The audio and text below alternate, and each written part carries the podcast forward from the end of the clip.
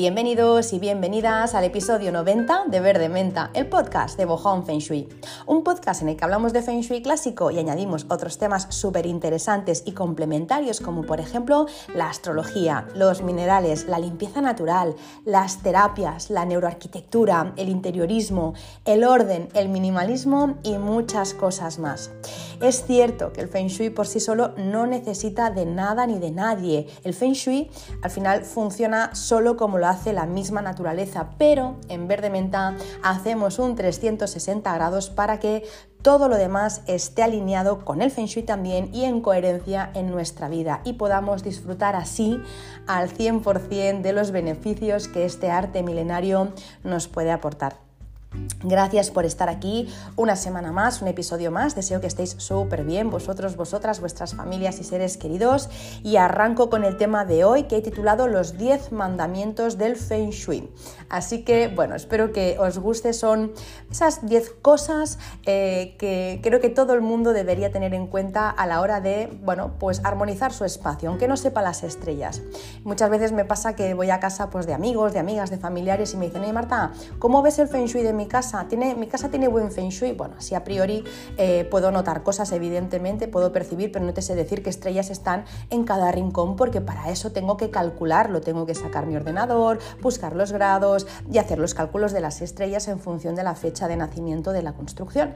Y eso, pues evidentemente, en una cena, mm, bueno, alguna vez lo he hecho pero no lo suelo hacer. Pero lo que sí que puedo decir, y siempre sale en todas las sobremesas, son cosas pues eh, más generales. Hay decenas de cosas que se pueden hacer en una casa sin saber estrellas y que funcionan. Al final el Feng Shui clásico es una mezcla de eh, el Xuan Kong, que son las estrellas voladoras, más las formas. Es decir, eh, si en una casa, pues como voy a explicar hoy, hay aristas o salientes que apuntan a mi cama, pues no, no necesito saber las estrellas para saber que eso es algo que no está ayudando para nada. Entonces, bueno, son esas 10 cosas que hoy voy a compartir que pueden ayudar. ¿Hay muchas más? Sí, las explico todas en la academia online, pero hoy al menos voy a tocar esos 10 puntos más importantes, por eso los he, titulado los 10 mandamientos para que eso nunca ocurra en una casa. Así que Primero de ellos, no pintarás las paredes de colores sin saber antes qué color va en cada estancia.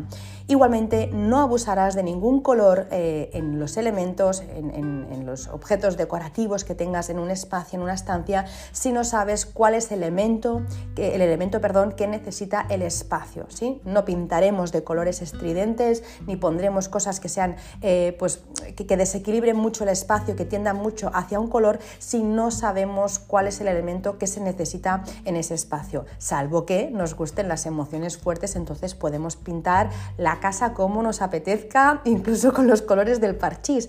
Pero si quieres tener una vida y unos acontecimientos más o menos predecibles y no tener altibajos, pues yo te recomiendo que si no sabes los colores, pues que, eh, pues bueno, pues que pintes en tonos más neutros. Y es que em, eh, muchas veces se piensa que el Feng Shui es pintar de, colorines, ¿no? Em, en muchas ocasiones lo que nos ha llegado del Feng Shui para Occidente es que, bueno, pues que todas las casas se dividen en, nueve áreas, ¿no? En nueve zonas y a cada área se le adjudica un elemento o un color para potenciar lo que, lo que representa, ¿no? Pues el fuego para el amor, eh, o para la fama, para la reputación, la madera para la familia. Bueno, si has escuchado Verde Menta desde hace tiempo, ya sabes mi experiencia con eso, así que no me voy a repetir. Lo que sí que te voy a decir es que cada vivienda tiene una energía única, igual que las personas. No hay dos casas iguales, igual que no hay dos personas iguales. Y eso en las casas viene dado por las estrellas del espacio, esas energías de las que siempre hablamos.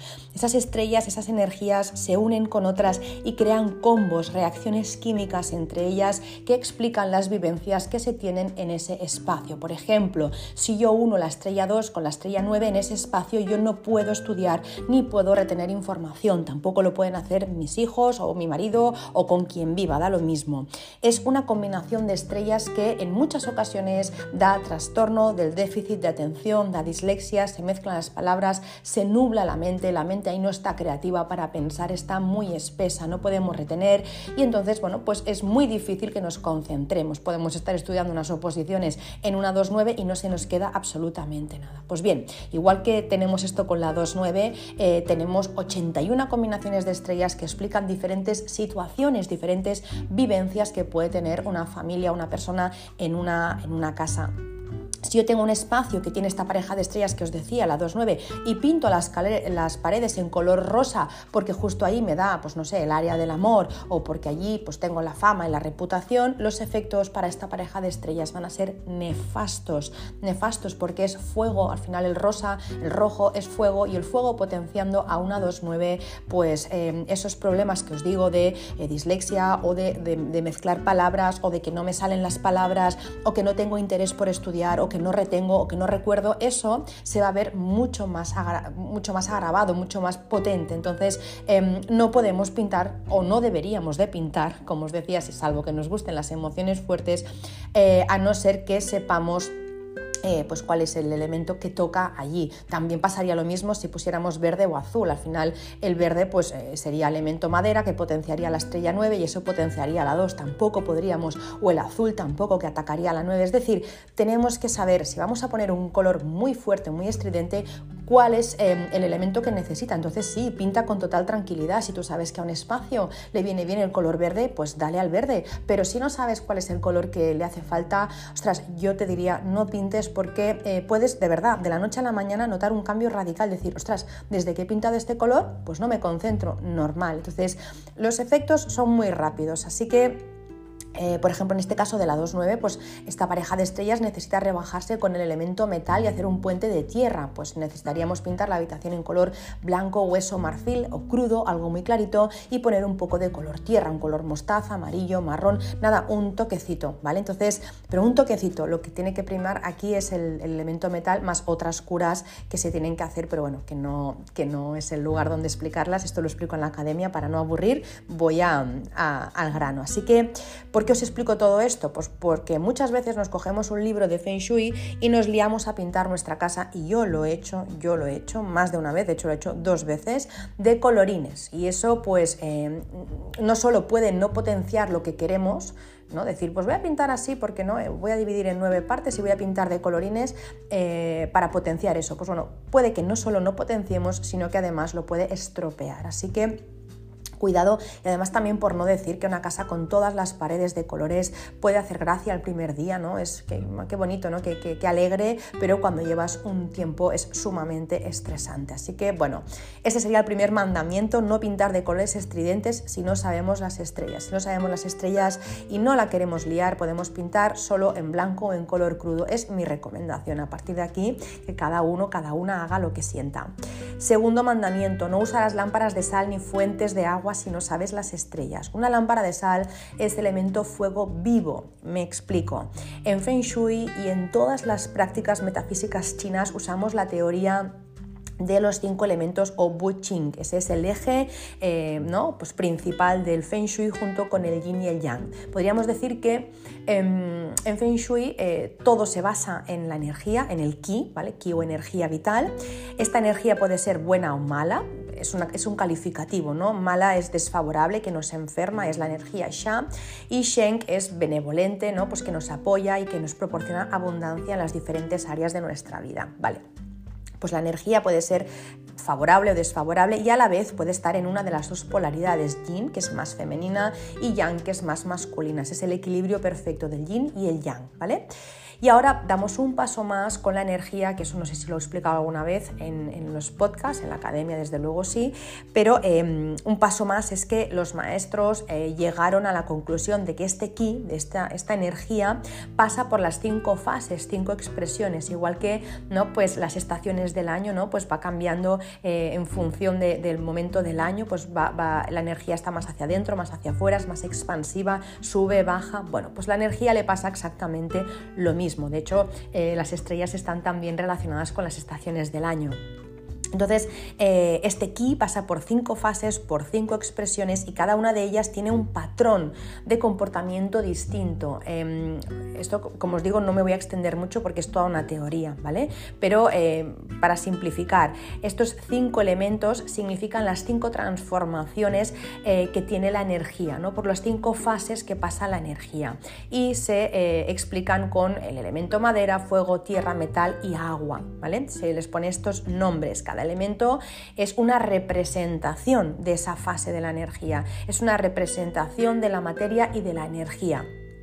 Cada elemento se representa, cada fase de la energía se representa con unos colores, con unas formas, con unos materiales. Por ejemplo, si hablamos de la madera, que sería eh, la primavera, pues se representa con el color verde y las columnas, las formas hacia arriba. El agua, que es el invierno, se representa con el color azul y el color negro y las formas onduladas.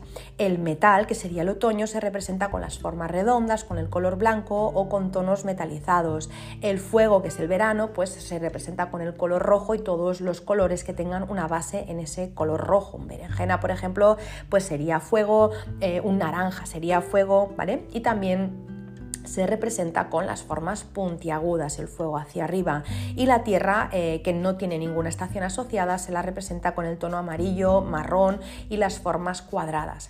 Vale, pues eh, los elementos se pueden representar con los colores, ¿no? En casa los podemos representar eh, con los colores y con las formas, pero también con el elemento real o el elemento vivo. Por ejemplo, el fuego yo lo puedo representar con una pirámide de cuarzo rosa y eso es elemento fuego. O puedo representar con una vela o, con fuego real, por ejemplo, una chimenea, ¿no? Eh, y eso sería fuego vivo, eso es mucho más potente. Pues bien, si yo uso una lámpara de sal, eso está... Em, a camino ¿no? Entre, ¿no? entre la pirámide que os decía de cuarzo y el fuego real. Y eso es fuego vivo. Una lámpara de sal es fuego vivo. No es una vela, no es una pirámide, está entre medio, con lo que tiene mucha fuerza una lámpara de sal. Una lámpara de sal de esas eh, de color naranjita o rosa, ¿sí? supongo que habréis visto o quizá también tenéis en casa, porque se ponen en muchos centros también de yoga, de meditación, porque bueno, tiene muchas propiedades y pues muchas veces se ponen en casa sin saber si la zona en la que está es adecuada y es potente una lámpara de sal. Y según donde la esté poniendo, imaginaros que ponemos esa lámpara de sal en esa combinación 2.9 que os he dicho, la podemos liar muchísimo, podemos incluso enfermar, enfermar de los ojos, enfermar del corazón podemos tener problemas en la circulación de la sangre, podemos tener problemas en el intestino delgado porque la estrella 2 es una estrella que enferma a la estrella que tiene, la, que, tiene al lado, la estrella 9. La estrella 9 tiene que ver con el corazón, con el intestino delgado, con los ojos, con los vasos sanguíneos, la circulación de la sangre. Entonces imaginaros que yo pongo una lámpara de sal en esa combinación, pues bueno, la puedo liar bastante. El agua, lo mismo, os decía, el agua de, una fuente, pues bueno, eh, el agua la puedo representar, el elemento agua se representa con el color azul, con, el, con, un, color negro. Puedo poner un cuadro, por ejemplo, de un mar y eso es elemento agua un poco más potente, pero luego también puedo poner pues una piscina o una fuente de agua. Eso es muchísimo más potente. Es elemento agua vivo. Eso está, eso está vivo. El elemento agua es más fuerte, ¿no? Evidentemente en una piscina, en un mar o en una fuente que no en, una, en un cuadro de, pues eso, de un mar en calma o que si yo pongo unos cojines de color azul. Entonces, ¿qué ocurre? Que si yo pongo agua en una combinación que no puede eh, tener agua, pues la puedo, estar liando muchísimo. Además es que el agua se mueve, es un activador, con lo que estoy activando todo el rato una energía que quizá no me interesa. Imaginemos que estamos poniendo pues este agua en una combinación, pues la 9-2, en vez de 2-9, 9-2, y estoy activando todo el rato la estrella 2. De repente empieza a enfermar toda la casa, toda la casa se empieza a encontrar mal, lo mismo uno tiene ansiedad porque la estrella 9 tiene que ver también con el, con ese corazón, pues también tema de ansiedad.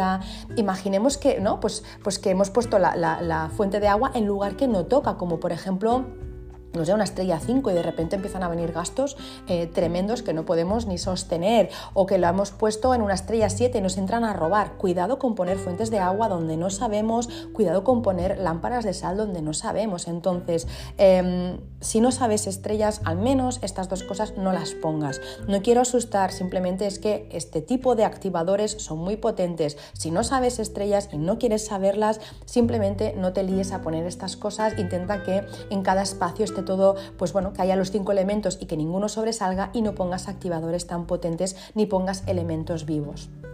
Tercer mandamiento, no dormirás ni trabajarás en un espacio donde te apunten aristas de pilares o esquinas de pared. Importantísimo. Puede que ya hayas oído hablar alguna vez de las flechas envenenadas de, del Feng Shui, pero si es la primera vez que lo oyes, te explico. Las flechas de las que yo hablo no son reales, evidentemente. Flechas es un término que se utiliza en Feng Shui para hablar de eh, energía agresiva, cortante y enferma que se deriva de los bordes afilados, cortantes o estructuras, por ejemplo, triangulares o protuberancias rectas, cantos de mesas, columnas, muebles, mm, esquinas de paredes, todo lo que puede causar eh, un severo desequilibrio en el flujo del ki de una casa se le dice, se dice que es una flecha. Todo lo que eh, son aristas, todo lo que es ángulo recto y que te apunta, eso es una arista, eso es una flecha. Y lo podemos encontrar en paredes, como os digo, lo podemos encontrar en mesas, en muebles, en estructuras como en columnas, bajantes de tuberías, todo eso es algo que es nefasto para la energía de, la casa. Si esa, eh, si esa, flecha perdón, te apunta durante muchas horas, por ejemplo, pues en mi cama, delante de la cama tengo una flecha que me apunta, o en el techo también puede ser, a veces hay como, ¿no? como bajantes que también nos apuntan, em, o por ejemplo em, en el sofá, ¿no? en la zona del, del, salón tengo una flecha que me apunta pues de una pared, o en el despacho, por ejemplo, donde yo trabajo, en mi escritorio tengo también flechas que me apuntan de estanterías y demás, todo esto me resta energía, me desvitaliza y me acaba enfermando. Si yo no tengo energía, al final soy susceptible de que algo, ¿no? cualquier virus, cualquier bacteria, y más si me pilla en un momento emocional flojito, pues, pues que yo pueda enfermar. Si es un adulto, evidentemente es importantísimo evitar eh, pues esto, ¿no? estar expuesto a las flechas envenenadas, pero es que en el caso de los, de los peques aún lo es más porque ellos al final están en, pleno crecimiento, se están desarrollando, entonces una flecha le puede perjudicar mucho a la hora de, pues bueno, de crecer de una forma saludable. ¿vale? Entonces, importante mirar que todo el espacio sea lo más armonioso posible y que no haya eh, este tipo de de, salientes que nos pueden estar afectando. Em, también es importante mirar encima del cabecero. Muchas veces eh, tenemos, por ejemplo, a los niños, ¿no? Pues les ponemos banderines, estrellas, eh, flechas, letras con ángulos, ¿no? Todo eso em, es si cabe aún peor que una flecha de una columna que tenga ah, ¿no? en la habitación. Si yo tengo encima de la cabeza un banderín que me está apuntando, aunque no sea en, tres dimensiones, sino que simplemente sea un trozo de tela que me está apuntando, o por ejemplo tengo no sé, una letra, una V, por ejemplo, ¿no? porque me llamo, pues, no sé, Valeria, ¿vale? Y tengo una V encima de mi cabeza, eso eh, está todo el rato ejerciendo una fuerza, ¿no? Es como, es como una, una, una fuerza, una presión, un ataque directo a mi cabeza en este caso, porque es el cabecero, y me puede enfermar. De hecho, he visto tantos casos ya que vamos, que lo, que lo, primero que hago cuando miro la habitación de un peque es eh, que no tenga todo ese tipo de cosas que son muy monas, pero no sabemos hasta qué punto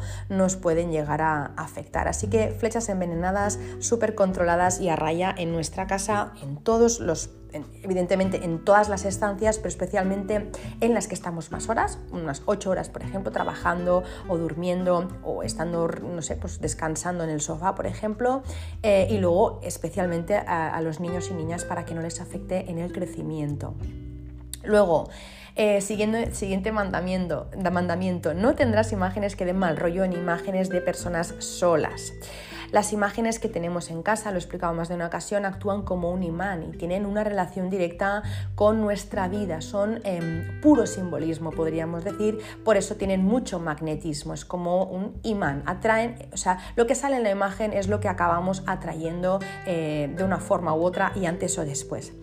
No sabemos, eh, la verdad, si antes es el huevo o la gallina, no lo sabemos, pero desde luego si ponemos un cuadro oscuro o triste o decadente, eh, es cuestión de tiempo que te encuentres baja de ánimo o bajo de ánimo. Quizá ya estabas así y por eso has elegido el cuadro, o quizá no estabas así, eliges el cuadro y, te, de repente te sientes así. Por eso os digo, no sé qué es antes el huevo o la gallina, pero lo que sí que sé es que... Em, si tú pones este tipo de cuadros así, al final es cuestión de tiempo eh, pues que, te, que, estés triste, que tengas pensamientos extraños y que, bueno, y que te empiecen a pasar pues, eh, cosas, ¿no? Al final, em, como es dentro, es fuera, esta, esta máxima, ¿no? como es dentro, es fuera, también se cumple en el Feng Shui. Así que los cuadros que tenemos colgados eh, en las paredes de nuestra casa siempre nos dan mucha información sobre nosotros, sobre nosotras y tienen, eh, bueno, tendencia o, dejan adivinar el cómo es la persona que vive allí, cómo ve la vida, cuáles son sus circunstancias actuales y su realidad. Tú vas a casa de alguien, ves los cuadros eh, que, bueno, pues que, hay colgados y ya te imaginas el tipo de vida que tiene, el estilo de vida. Pues si veo cuadros, por ejemplo, pues que, em, no sé, pues que hay guerras, eh, ya me imagino que en esa casa se discute. Eh, si veo que hay cuadros, pues con personas solas o tristes o melancólicas o de mirada triste o cabizbajas o pensativas, ya me imagino cuál es la situación. Si me encuentro una persona que me dice que quiere tener pareja y de repente todos los cuadros que yo veo en su casa son de personas solas, tanto si es un hombre como una mujer, pues al final eso es lo que va a traer en su vida. Es raro ¿no? que, que atraiga una pareja porque su inconsciente, y al final ya sabemos que es el que rige nuestra vida, eh, eh, durante, durante muchas horas cada día ve una persona sola y eso es lo que acaba proyectando. Así que eh, obras de arte, por ejemplo, como el del pintor que a mí, bueno, siempre me, me, gustó, pero no es de mis favoritos, la verdad, pero me gusta, tiene un estilo muy personal, Amadeo Modigliani, que hace esas figuras, sobre todo de mujeres, pero también de hombres, como muy lánguidas, como muy tristes, como, como la cabeza ¿no? hacia abajo, como pensativas, como bueno, eh, melancólicas en, cualquier caso, eh, e, ese tipo de imágenes, pues la verdad es que eh, lo que atraen es eso. Si yo tengo mi casa, ahora me está viniendo una casa de una persona que tenía esto, pues me decías que no tengo pareja y así es difícil que la tengas o, o, si la tienes es cuestión de tiempo que dejes de tenerla porque esas imágenes em, aparte que son excluyentes, no incluyen una pareja. Si tú vas a casa de alguien y todos son imágenes de mujeres o todos son imágenes de hombres, pues al final es como yo que pinto aquí. Pues bueno, eh, todo eso acaba eh, creando nuestra realidad. Así que, sobre todo, eh, como digo, cuarto mandamiento, no tendremos imágenes que den mal rollo, que den tristeza, pensamientos raros y tampoco imágenes de personas solas. Marta, es que yo no quiero tener pareja, ni falta que hace, claro que no, pero al final em, es igual que en las habitaciones, por ejemplo, ¿no? donde duermes, siempre tiene que estar todo equilibrado, yin, yang. Puedes ser tú misma, pero al menos que esté equilibrado. Entonces, bueno, pues puedes poner em, pues no imágenes de pareja, sino imágenes en grupo, con personas o con amigos, lo que tú quieras, pero no estar, no imágenes de personas solas. Una cosa es querer estar solo, ¿no? Porque necesito mis momentos de tranquilidad, la otra es tener una soledad obligada. ¿Qué es lo que ocurre con estas imágenes? No sé si me explico, ¿vale? Así que esto no lo hacemos para encontrar pareja, lo hacemos para tener una vida equilibrada, donde el yin y el yang estén presentes. Quinto mandamiento, no pondrás madera en el techo ni dormirás bajo vigas y menos si el techo está inclinado. Bueno, eh, muchas veces cuando hago un estudio las personas em, ya me dicen, ay Marta, me vas a decir algo de, las vigas. Bueno, no tengo nada en contra de las vigas, pero sí que es verdad que tenemos que eh, intentar no pasar muchas horas debajo de ellas. Os cuento. Em, los techos, en el Feng Shui los techos tienen que ser blancos o deberían ser blancos y evitar otros colores que eh, no sean el blanco o un color clarito, ¿vale? Eh, también cuando digo colores también me estoy refiriendo a revestimientos pues, de madera, de PVC, placas que sean de otro color eso nos acaba ahogando con el tiempo. Feng Shui al final eh, solo trata de traer la, naturaleza a casa, como hemos dicho más de una ocasión, y en la naturaleza los techos no son oscuros. ¿vale? Si vamos por la montaña nos encontramos que el suelo es de tierra, ¿no? es marrón o, verde, ¿vale? pero no, la tierra es, marrón, el verde es la planta. Eh, entonces intentamos en casa traer esa misma tierra, por eso siempre intentamos poner suelos que tengan color tierra, que no sean color negro porque eso es agua y nos daría inestabilidad, que no sean blanco, que es metal, intentamos que no sean muy brillantes para que no también no nos dé la sensación de estar flotando ¿no? o nadando en agua, así que siempre intentamos poner los suelos en tonos tierra igual que lo tiene la naturaleza y el cielo blanco o azul, ¿no? Al final cuando tú andas por la montaña el cielo no es de color madera, ¿no? Entonces intentamos que en casa eso eh, se cumpla, porque si no nos vamos a agobiar, es como invertir un poco ¿no? Eh, los roles. Así que En general los techos deben eh, ser pues, de estos colores claritos que no nos ahoguen, que el primer día hace mucha gracia, mira, me he puesto el techo de madera, ay, qué, acogedor, ¿no? El segundo día ya, ya te empieza a subir aquí como unos calores, el tercer día ya no puedes más, ¿no? Entonces, em, una cosa es para el fin de semana, la casa de la montaña, eh, ¿no? un hotelito, pero vivir cada día con un techo de madera acaba consciente o inconscientemente, porque lo mismo tienes un techo de madera y dices, no, no, yo estoy bien, sí, pero píntalo de blanco, ya me dirás cómo, cómo cambia la película y cómo de repente empiezas, ay, como a respirar, ¿no? Así que bueno, vamos a intentar que los techos sean claritos, y sobre todo que tengan una altura correcta, ¿vale? Porque eso también es otro de los puntos que nos puede llegar a asfixiar. Un techo no tiene que ser ni demasiado alto ni muy bajo para no sentirnos ni desprotegidos y tampoco muy agobiados. Entonces, bueno, la normativa, actual exige pues una altura interior entre suelo y techo sin los revestimientos, pues que esté a unos 2,70, unos 2 metros 70 de altura. Una vez ya eh, has puesto el pavimento y los falsos techos para poner las halógenas o lo que quieras, pues tiene que quedar alrededor de mínimo 2 metros y medio de altura. Esto es la mínima exigida para, ¿no? de, normativa. Es cierto que hay zonas donde pues, bueno, se puede llegar un poquito menos, 2,2 por ejemplo, pues si en ese espacio no se hace vida, un trastero, una habitación de instalaciones, ¿no? Y también es cierto que hay zonas altas de la casa donde se aprovecha el tejado a dos aguas, se hace una guardilla y no está mal siempre y cuando no durmamos allí. Eh, la semana pasada ya hablamos de la neuroarquitectura, de los techos altos y bajos y bueno, hay zonas ¿no? pues que eh, se le puede dar un poco de, chance, como se suele decir, porque no es, un sitio donde pues vayamos a pasar ocho horas, no voy a pasar ocho horas en un trastero, así que no pasa nada si tiene el techo un poco más bajito, ¿no? Pero em, eh, es importante que donde yo vaya a pasar mucho rato al menos el techo no, o sea, que no, que no, que no, esté, que no esté pegado a mi cabeza. A veces vamos, vemos estas revistas de decoración, ¿no? En que hay techos abuardillados con vigas en los que se pone debajo una cama. Es muy romántico, es muy romántico, es muy acogedor, es muy apetecible, pero eh, dormir cada día eh, en un techo abuardillado, y ya no digo nada con vigas, eso es muy asfixiante y además eh, acaba perjudicando también, si encima hay vigas, a nivel de salud entonces, eh, los techos abuardillados o los techos muy bajitos los vamos a dejar para zonas de paso, pero no para estar eh, mucho rato en ellas. Las vigas, lo que os decía, no todas las vigas son malas. Las vigas se pueden poner siempre y cuando estén en zonas, una vez más, igual que los techos, eh, de paso o al menos donde no pasemos 8 horas una viga eh, de madera redonda pues no es mala o al menos no es tan mala como una viga con ángulos, ¿no? Si la viga además está integrada en el techo, por ejemplo, una viga que es de color blanco, pues es mucho mejor que no si tiene un color diferenciado, ¿no? Aunque, bueno, si están muy altas, si están a 4 metros, pues ya os digo, no hacen daño y menos si no pasamos 8 horas, ¿vale? A mayor distancia esté la viga, eh, pues la capacidad de agresión es mucho más suave.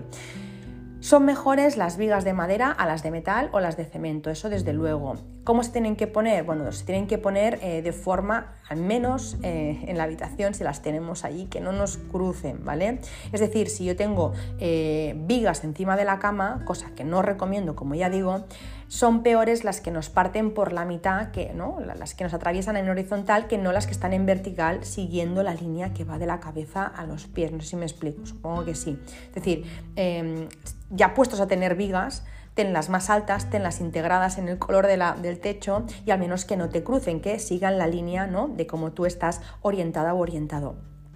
Eh, siempre es importante y es recomendable estudiar la colocación de, las vigas. Por ejemplo, en un, salón, pues eh, yo siempre miro las, las vigas, cómo es mejor colocarlas con, lo hago con el péndulo, porque a veces según cómo se pongan las vigas, em, también hace que la energía se distribuya mejor o peor por la casa, ¿vale? Entonces, no sé, imagínate que yo voy a poner unas vigas en un pasillo y lo que hago es ponerlas en la dirección del pasillo. Pues ese pasillo coge mucha más velocidad y es mucho más agresivo. Sin embargo, si lo pongo en horizontal, ese pasillo frena su energía. Así que me es más favorable ponerlo así. Y eso lo puedo mirar con el péndulo o lo puedo sacar por, por intuición. ¿vale? Entonces, tema de las vigas... Em, no es que sea malo según donde esté, pero en una zona, pues eso, donde voy a descansar, sí que es mejor no, no ponerlas. ¿Por qué? Bueno, pues porque, eh, sobre todo cuando nos cruzan, ¿eh?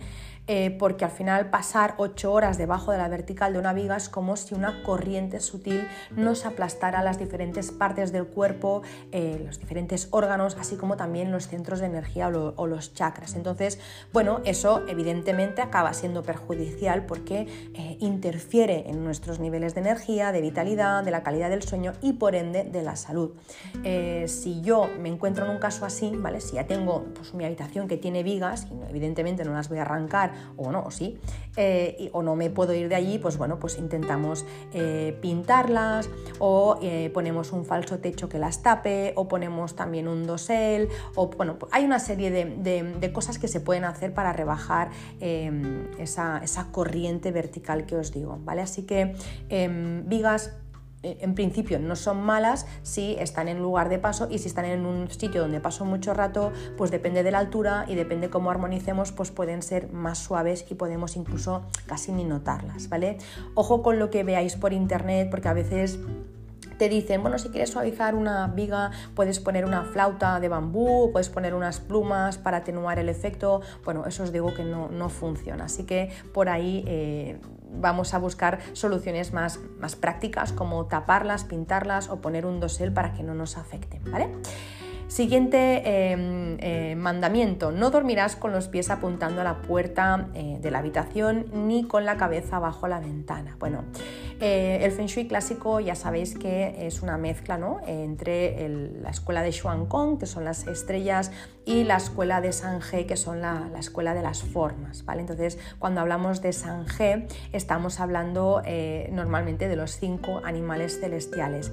¿Qué son los animales celestiales en el Feng Shui? Bueno, cuando hablamos de animales celestiales nos referimos a un emplazamiento ideal y esto viene de miles de años atrás. Por supuesto, el tema de los animales celestiales es algo simbólico, algo metafórico, es una eh, representación figurativa que nos sirve en Feng Shui para saber cómo hay que distribuir y cómo no hay que distribuir los espacios para que sean eh, favorables mm, físicamente y energéticamente. Es decir, los cinco animales celestiales de los que nos habla la escuela de Sange, de las que eh, nos servimos en Feng Shui clásico, hace referencia a ciertas características favorables para un espacio natural. ¿vale? Eh, ahora estamos hablando del exterior, luego me voy al interior.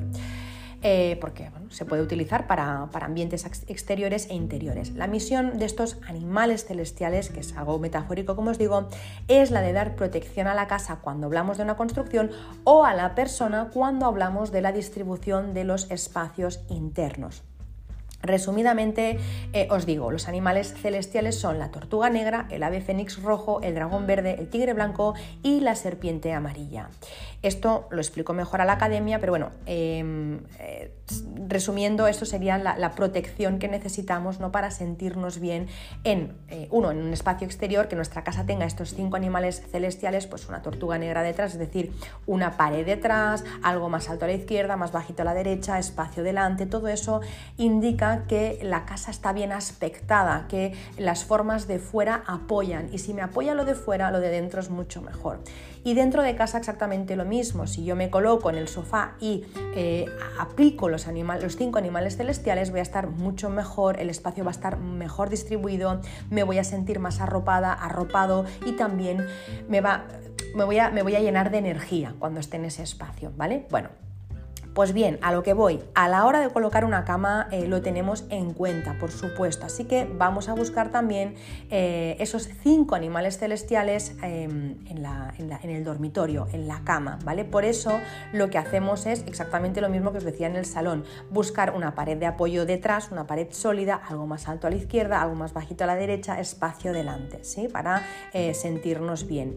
Pues bien, Aparte de esto, aparte de los cinco animales celestiales que siempre tenemos en cuenta, a la hora de colocar una cama tenemos que tener en cuenta eh, dónde la colocamos para que los pies no apunten a la puerta, no apunten a la puerta. Esto en Feng Shui recibe el nombre de la posición del muerto, porque antes se moría en casa, eh, antiguamente se moría en casa y se sacaba a los muertos por la puerta, ¿no? Con los pies por delante. Y como nos podemos imaginar, eso no tiene buen augurio ni tiene buen Feng Shui. Así que aparte de colocar la cama cama con los cinco animales celestiales siempre que se pueda, ¿vale? Y también con la posición de control, siempre se debe evitar poner la cama apuntando a la puerta de, de entrada, ¿vale? Porque no tiene buen feng shui.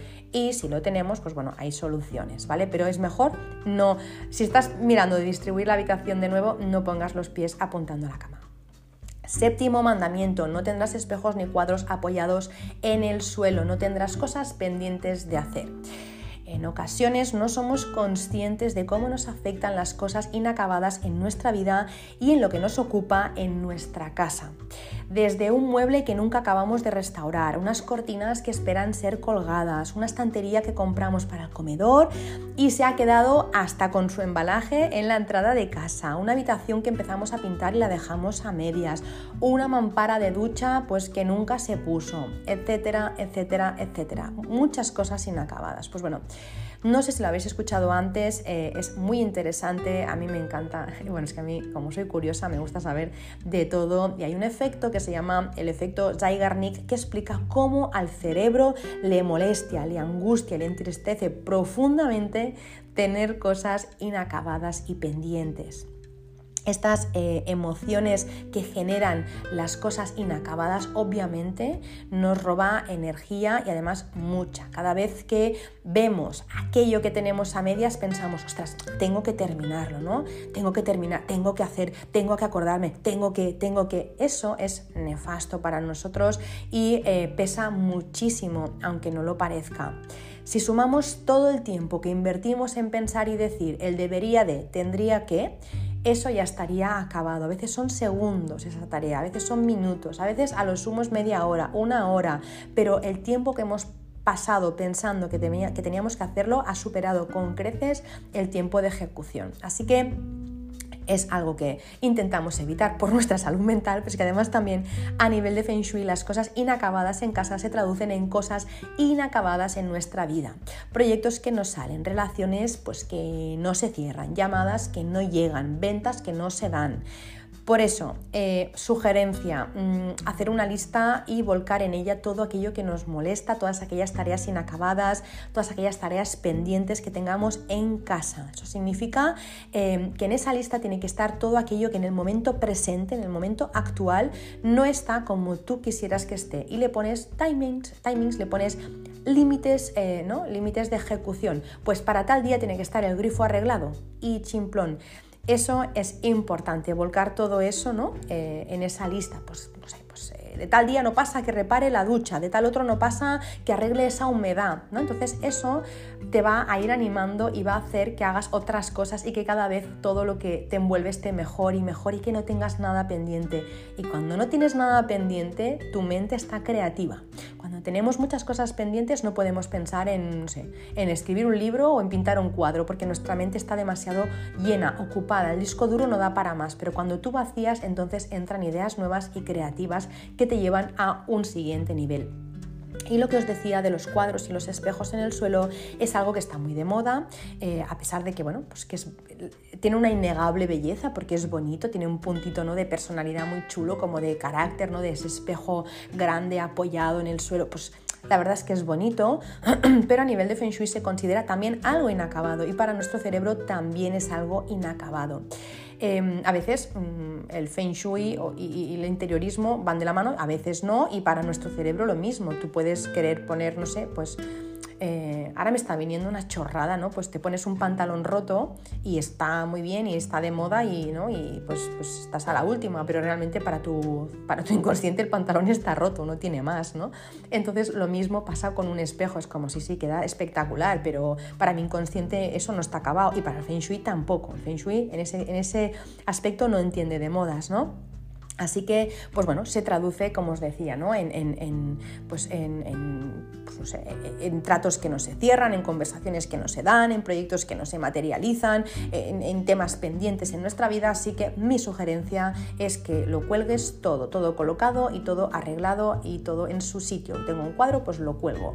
Marta, que tengo un cuadro solo, ¿es necesario que lo cuelgue? Bueno, pues quizá un cuadro no te va a cambiar la vida, pero si todos los cuadros de tu casa están así, apoyados en muebles sobre la pared, Pues aparte de que algún día, si no están collados, vas a tener un sustito porque va a pasar el gato por detrás o un niño lo va a tocar o, no, o simplemente se va a caer solo y lo va, se va a romper, aparte va a ocurrir todo eso. Y es que no se van a dar ciertas cosas que quieres que se den en tu vida. Punto número 8 no tendrás ni acumularás cosas que no usas, no entrará nada en casa si antes no sale otra cosa. Este es el siguiente de los mandamientos y es que ya sabemos que la antesala del Feng es el vacío y vacío puede sonar algo triste, algo negativo, pero no tiene nada que ver con eso. El vacío no es nada malo, no tenemos que darle esta connotación. El vacío, el vaciar, el tirar, el reciclar, el donar, em, el reciclar no porque lo seguirías teniendo, pero bueno, si le das otra finalidad y lo vas a usar, está bien, si no, eh, hay que vaciar, hay, que sacar de en medio, porque tenemos que recordar una de las 36 leyes espirituales de la vida que dice eh, que el universo siempre llena los espacios vacíos. Eso tiene que entenderse bien. Un ejemplo, por ejemplo, eh, sería, un ejemplo sería cuando una persona sale de tu vida es porque tiene que entrar otra mejor. Cuando un empleo, finaliza, aunque al principio pueda ser triste, es porque otro mejor está por llegar. Cuando cierras una etapa, aunque pueda doler, empieza otra de mejor, siempre o casi siempre. Si se enfoca desde el lado correcto, siempre es mejor. Lo que pasa es que a veces lo enfocamos desde el lado del ego, ¿no? del personaje eh, que representamos y a veces creemos que es peor que el anterior, pero porque no hemos entendido el mensaje. Pero siempre que llega algo a nuestra vida es para algo mejor. Em, por eso, bueno, eh, a veces, aunque duela, em, eh, es, confiar, ¿no? Tenemos que, empezar a confiar, ¿no? Confiar es una práctica, el soltar también es parte de esa práctica, ¿no? Así que, bueno, lo que es seguro es que si no dejamos, si no soltamos, si no tiramos, si no vaciamos, no hay sitio para nada nuevo. El vacío, cuando hablamos de vacío, simplemente estamos diciendo, nos estamos refiriendo a deshacernos de lo viejo para dar entrada a lo nuevo, sea pensamientos, personas, emociones o en el caso que nos ocupa, que es el Feng Shui, de cosas, de objetos que hay en casa. En Feng Shui es de suma importancia hacer siempre un buen vaciado de nuestro espacio antes de colocar nada, antes de pintar espacios, antes de decorar, antes de hacer cambios. Si nos disponemos a pintar o a poner objetos sin antes haber sacado todo aquello que ya no tiene cabida en nuestra vida, em, en nuestra casa y en nuestra vida, em, lo único que nos puede pasar es que potenciemos ese caos que había debajo y que estaba latente. No se puede... Mm, es como construir una casa encima ¿no? de, ruinas. Antes tendrás que sacar ¿no? todas esas piedras, esas ruinas que había ahí, dejarlo bien limpito y entonces empezar a construir encima. Si empiezas a construir encima de unas ruinas, probablemente eso no se va a aguantar. Entonces, eh, antes de, de que entre algo nuevo, hay que sacar lo viejo. Muchas veces me doy cuenta en las casas de mis clientes, cuando les pido que hagan vacío, pues me doy cuenta de que desechan muy pocas cosas. Noto que les cuesta desprenderse de muchas cosas, de regalos, de recuerdos, de objetos, de objetos que incluso ah, muchas veces no son ni de su agrado o incluso objetos que les entristecen. ¿no? Es sorprendente. Em, cómo las personas podemos llegar a acumular cosas y cómo nos acostumbramos tanto a ello que ni siquiera vemos ya esas cosas y podemos vivir literalmente entre trastos. Al final, eh, Diógenes, ¿no? el síndrome de Diógenes, evidentemente es una enfermedad y no tiene que ver con eso, pero muchas veces... Em, algunas veces eh, llegamos a acercarnos bastante, decir, madre mía, pero em, no sé, otro día en una casa de una persona, ¿no? Pues, eh, ostras, pues hasta todos los botes de, Nutella, no, las tapas de los botes de Nutella, es como, pero ¿para qué? tapas de botes de Nutella, eh, pinzas de que no sé qué, los, alambres que vienen en, las, en, las, bolsas de pan bimbo, por sí, por sí, por sí, ¿no? Es como, pero esto, ¿cuándo lo vas a usar tú, no? Entonces, muchas veces no tenemos el síndrome de Diógenes, pero se parece ya o vamos como muy en la línea, ¿no? Em, así que, bueno, eh, muchas veces tenemos que hacer mudanza, o, cambiarnos, sí, cambiarnos de casa, hacer una mudanza para ser conscientes de la cantidad de, enseres y cacharros que hemos llegado a acumular ¿no? y que no nos hemos dado ni cuenta. Ahí ponemos conciencia, ¿no? cuando nos cambiamos de móvil también lo vemos, es decir, todas esas fotos tenía, todos esos audios, sí, todo eso tenías. Entonces hay que vaciar y tener la costumbre de vaciar periódicamente el monedero, el bolso, eh, los muebles, los cajones, es porque vamos acumulando y no nos damos cuenta y eso hace que no llegue nada nuevo a nuestra vida. Así que cuando simplificamos eh, todo eso y no lo reducimos todo a, lo esencial, podemos centrarnos en aquello que realmente nos hace felices y bueno, pues solo entonces pueden llegar esas oportunidades que, estamos esperando. Así que este es otro de los mandamientos em, del Feng Shui, vaciar, vaciar y vaciar, porque em, cada objeto que poseemos nos ata y nos pesa. Los objetos, siempre lo comentamos, eh, tienen como hilos energéticos que tiran de nosotros a más objetos, menos energía, así que, bueno, mm, menos energía a, más a nivel energético, evidentemente, pero también real, porque si yo tengo una cosa, la tengo que cuidar. Así que las cosas que tenemos nos exigen mucho, eh, que las cuidemos, que las limpiemos, nos, nos, exigen, nos exigen mucho y nos da muy poco a cambio. Así que Mandamiento número 8, sin duda, y no sé por qué lo he puesto en el número 8, lo podía haber puesto en el número 1, vaciar, vaciar y vaciar. Mandamiento número 9, no colocarás amuletos pensando que te van a traer suerte, salvo que te gusten, pero al menos no pensando que te van a traer suerte. Espejos, campanillas con cinta roja, cristales facetados, patos mandarines, nudos místicos, parasoles, eh, banderas de la victoria, jarrones de la riqueza, eh, pez doble, eh, la concha para los viajes, sapo de tres monedas, monedas con lazo rojo, mono sobre caballo para ascensos, murciélagos como símbolo de abundancia, lingotes en forma de barco, altares de la fortuna, velas, flores, yo qué sé, todas esas cosas que hemos visto muchas veces. Si te gustan, oye, ponlas, llenas si quieres tu casa de esas cosas, pero al menos ten, em, en cuenta que esas cosas eh, son más creencias populares y del folclore chino que no del feng shui. El feng shui no precisa de, nada de todo eso, os lo puedo garantizar.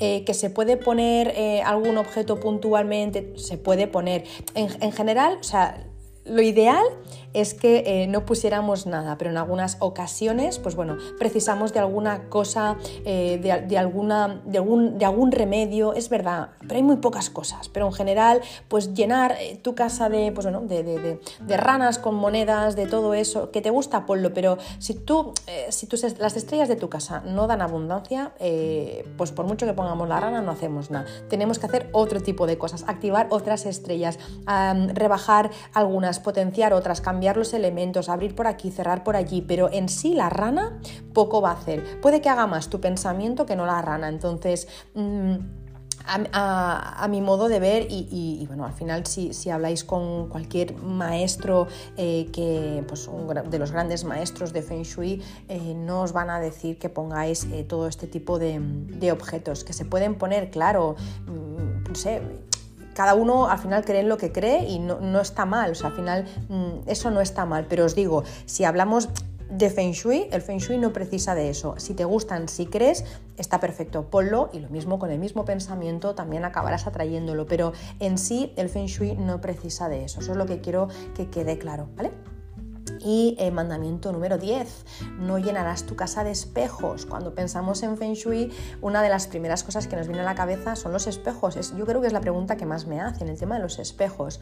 Hay cierto fetichismo alrededor de este objeto porque se le atribuyen poderes sobrenaturales, aunque no es para nada así. De hecho, los espejos pues en Feng Shui son conocidos como la aspirina, ¿no? La aspirina de Feng Shui porque parece que todo lo curan. No tengo esto aquí, pon un espejo. ¿eh? Me pasa esto, pon un espejo. Mm, los espejos son lo que son, así que no desvían energías a otras zonas, no rellenan faltantes o ausencias, no frenan envidias, em, no dejan fuera de casa pues eh, ¿no? lo que no quieres que entre, los espejos no rebotan energías, no tener un espejo redondo encima de la cama no te hace ser más fértil, un espejo encima de la cama que sea redondo no te, no te hace que tengas mejor comunicación con la pareja, no, no, no, no, el espejo no tiene nada que ver con eso. Podría seguir, pero básicamente se resumiría en los espejos no son mágicos como se nos ha hecho creer en muchísimas ocasiones. Yo la primera que lo he creído, yo he llenado mi casa de espejos, ya lo he explicado en alguna ocasión. Los espejos son objetos decorativos que puestos con sentido común son prácticos, alegran, agrandan y añaden luminosidad en el espacio. Así que bueno, a nivel de Feng Shui, pues son grandes dinamizadores y hacen que la energía no se estanque y que fluya. Eso sí, pero no es un objeto que de por sí, pues no sé, como me dijeron a mí, pon un objeto eh, debajo de, ¿no? en el suelo de tu casa y así rebotarás, pues todo lo que hay en el trastero no te subirá la energía. No, perdona, si el trastero está lleno de trastos, por mucho que pongan espejo, eh, eso está ahí. Entonces eso me va a acabar enturbiando el resto de, de la casa. Así que no, el espejo sirve para lo que sirve, nos puede ayudar, pues no sé, pues en un restaurante eh, pues eh, ayuda a traer abundancia en el sentido de que se ven más comensales y eso gusta, se llena más el, ambiente, eso sí, es verdad, pues que puede em, pues, eh, agrandar, por ejemplo, un espacio que puede hacer que, parezca, que parece que tiene más comensales o, por ejemplo, en una frutería, pues que no sé, pues que se vea el doble de fruta, todo eso es muy atractivo y muy bonito y ayuda, claro que ayuda energéticamente, pero de por sí poner un espejo pues no hace, ¿no? Pues que, que de repente eh, pues eh, no sé, pues que los vecinos no nos tengan envidia y que no sé, que me faltaba un trozo de casa y ahora ya con el espejo ya está completo. Eso es lo que no, hacemos en Feng Shui clásico, porque bueno, porque, porque el espejo es lo que es y ya está. Podría seguir, pero vamos, lo vamos a dejar aquí porque, porque creo que ya llevo un buen ratito, no quiero tampoco agobiar, si os interesa más el tema ya sabéis que tenéis la academia online y si no con esto yo creo que hemos hecho una repasada general eh, a lo más importante o de las cosas más importantes a tener en cuenta para tener un buen feng shui en casa. Como siempre, pues deseo que os haya gustado, que haya sido de utilidad y bueno, quizás pues tenéis algo que añadir, me encantaría saberlo o algo que comentar, me encantaría saberlo y si lo quieres hacer, pues bueno, me puedes escribir em, o dejar tus comentarios en mi Instagram en arroba Shui o en las plataformas en las que escuchas Verde Menta. También sabéis que me podéis encontrar en mi página web www.bojón.es y también me puedes escribir a través de allí. Eh, nada, decirte también que si te ha gustado el episodio, pues no te olvides de avisar eh, o de compartir con quien creas que también le puede venir bien escuchar el podcast. Y nada, eh, me despido hasta la semana que viene y mientras tanto, pues bueno, os mando un abrazo fuerte y apretado. Os deseo un muy feliz día, feliz tarde, feliz noche, según el momento del día en el que me estéis escuchando. Y os mando un beso enorme y deseo que acabéis de pasar una muy feliz semana.